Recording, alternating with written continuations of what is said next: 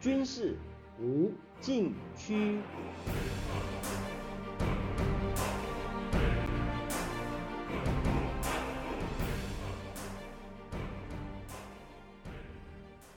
听众朋友们，大家好！您现在收听的是自由亚洲电台的军事无禁区栏目，我是栏目的主持人齐乐意。今天谈美国和菲律宾新的军事动向。中国监视气球事件还没有落幕，第一岛链军事动态同时发生变化。二月初，美国国防部长奥斯汀访问菲律宾，达成菲方允许美军进驻四个。新的军事据点协议，其中三处位于吕宋岛北部，与台湾一水之隔。二月八日至十二日，菲律宾总统马克思对日本进行五天工作访问，同意加强与美国和日本三边合作，建立更坚实的伙伴和联盟关系。他承诺将认真考虑与日本签署访问部队协议。使日本自卫队能参与在菲律宾的联合军事演习，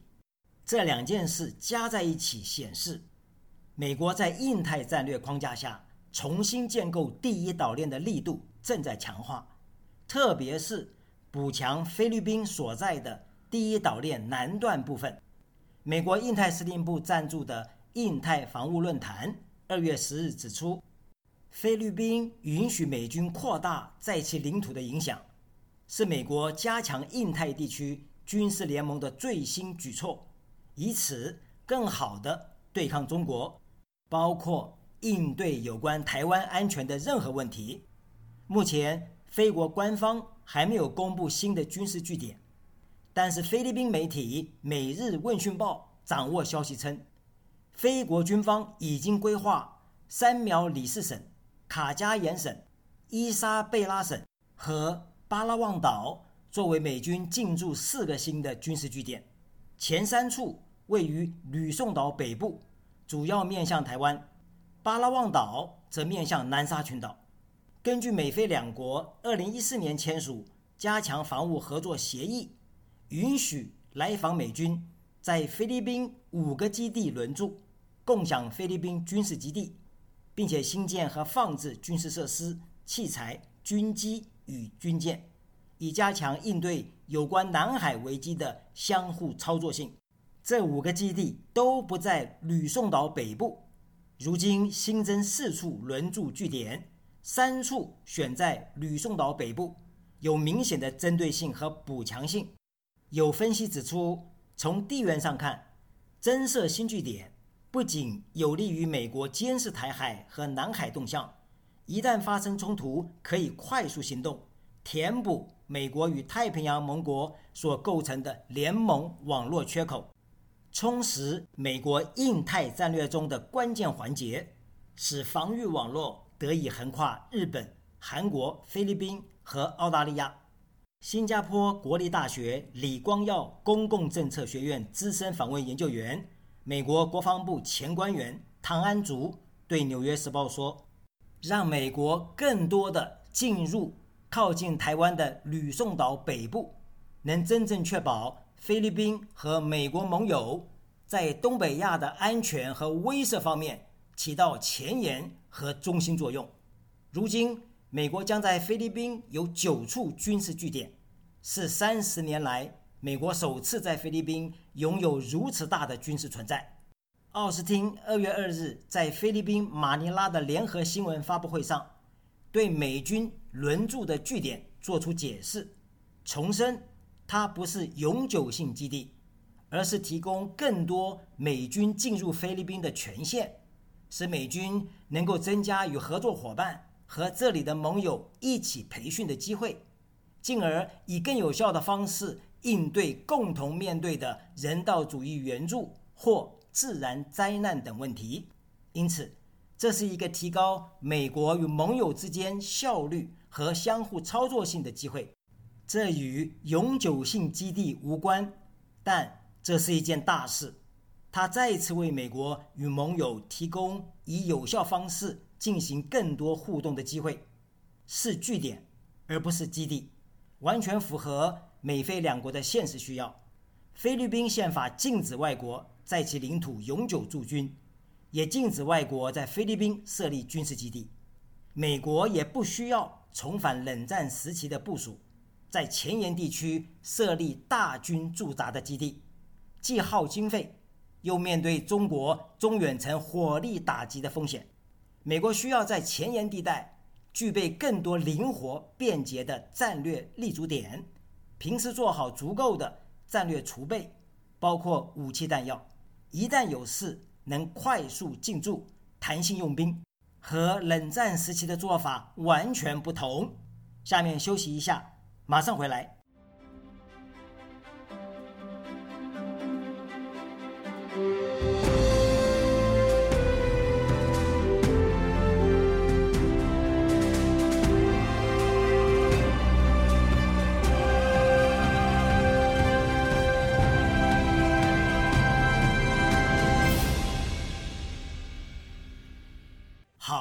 继续来谈。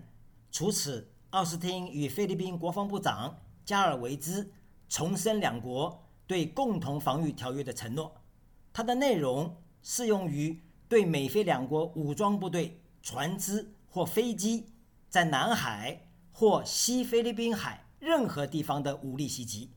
双方还讨论应对菲律宾周边水域，包括在西菲律宾海破坏稳定活动的具体行动。并且继续致力于加强两国抵御武装袭击的共同能力。这些努力只是美菲联盟现代化的一部分。当中国继续推进它在西菲律宾海的非法主张之际，这些努力尤其重要。奥斯汀感谢马克思总统允许美军扩大在菲律宾的存在。马克思也向奥斯汀表达对强化两国联盟的支持。并且称，菲律宾和亚太地区的未来将始终需要美国参与，因为这样的合作伙伴关系才算强大。可以说，美菲两国联盟在内容上远不及美日安保，但性质上相通，甚至在当前形势下，大有机会把美日菲三国的安全战略协作绑在一起。二月十日。马克思在东京接受共同社独家采访时说：“由于中国在南海和俄罗斯入侵乌克兰所造成的混乱和危险性，他在访日期间讨论了与美国和日本的三方协议，作为今后加强三边关系进程的一部分，以建立更坚实的伙伴关系和联盟。返国后，他要研究这件事，并且认真考虑。”与日本签署访问部队协议，以此为立足点，使日本自卫队能扩大参与在菲律宾的联合军事演习。二月九日，马克思与日本首相岸田文雄举行会谈，双方同意优化为灾害救援和人道资源派遣自卫队到菲律宾的手续，以此为契机，争取逐渐增加两国间的联合训练。以及美国也参与的美日菲三国联合训练，强化三边关系。面对中国在东海和南海的军事扩张活动，日菲两国同意深化安全保障合作。菲律宾为何如此重要呢？北京具有军方背景的人士指出，美军今后在菲律宾可运用的军事据点达到九个，特别是。有三个在离台湾三百多公里的吕宋岛，一个离南沙群岛三百多公里的巴拉望岛，构成美国对中国封锁的完整岛链。问题的严重性在于吕宋岛距台湾本岛太近，两岛之间是进出西太平洋的巴士海峡。如果美军在吕宋岛部署战斗机，将对解放军解决台湾问题、封锁巴士海峡。形成严重威胁，同时美方可以在第一岛链南端从侧翼包围中国，并且影响中国武统台湾。以目前动向看，美军利用菲律宾的军事据点，最大可能是满足美国海军陆战队远征前进基地作战的需要，暂时分散部署在吕宋岛北端。用陆基反舰导弹封锁巴士海峡，并且从侧后方打击解放军的登陆船团。这种判断是有根据的。去年三月二十八日至四月八日，美国和菲律宾举行肩并肩联合军事演习。美国海军陆战队滨海作战团作为行动主体，主要用于建构远征前进基地，推行以陆制海的作战理念。按美军作战构想，滨海作战团可以从常驻地迅速前出。沿岛链动态进行分布式部署，构筑多层远征前进基地或军事据点，为两栖登陆舰实施前沿海域控制作战奠定基础，最终完成对关键海峡的封控。组建滨海作战团，意味着美军正在加紧推进海军陆战队转型，将战争准备的焦点由。清除恐怖主义，向大国竞争转移。美国增加在菲律宾前沿地区的军事据点，其用意也在于此。下面休息一下，马上回来。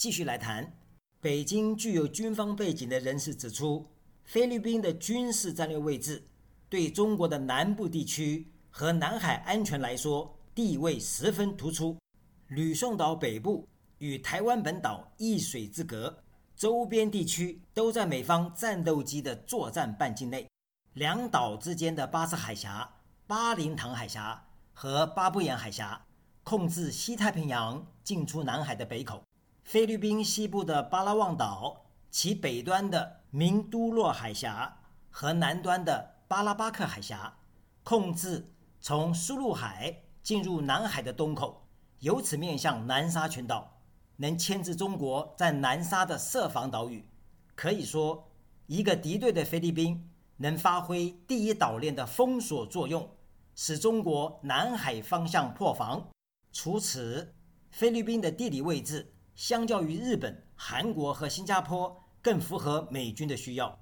日本和韩国处于印太地区的边缘地区，菲律宾才是中心地带，由此向外辐射，更接近亚洲人口与经济密集区。同时，菲律宾连接台海与南海，具有印太地区纽带的关键地位。更特殊的是，菲律宾拥有七千多个岛屿，星罗棋布。而且境内山地森林密布，适合隐蔽。这种地理条件有利于美军滨海作战团在广袤的岛屿群中进行分布式部署，攻防兼备。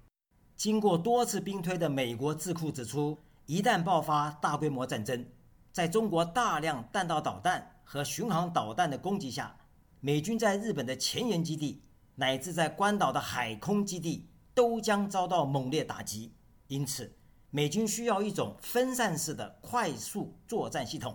使用大型运输机空运多领域特遣队到菲律宾等地，利用数千个岛屿隐蔽并且保存战力，掌握有利时机，以陆基远程反舰导弹等多域火力进行反击，完成以陆制海。美国增加在菲律宾前沿地区的军事据点。是上述作战构想中的一个关键环节，不仅能补强第一岛链南段的防御缺口，又能策应美日安保，强化日本西南岛屿的防卫力量，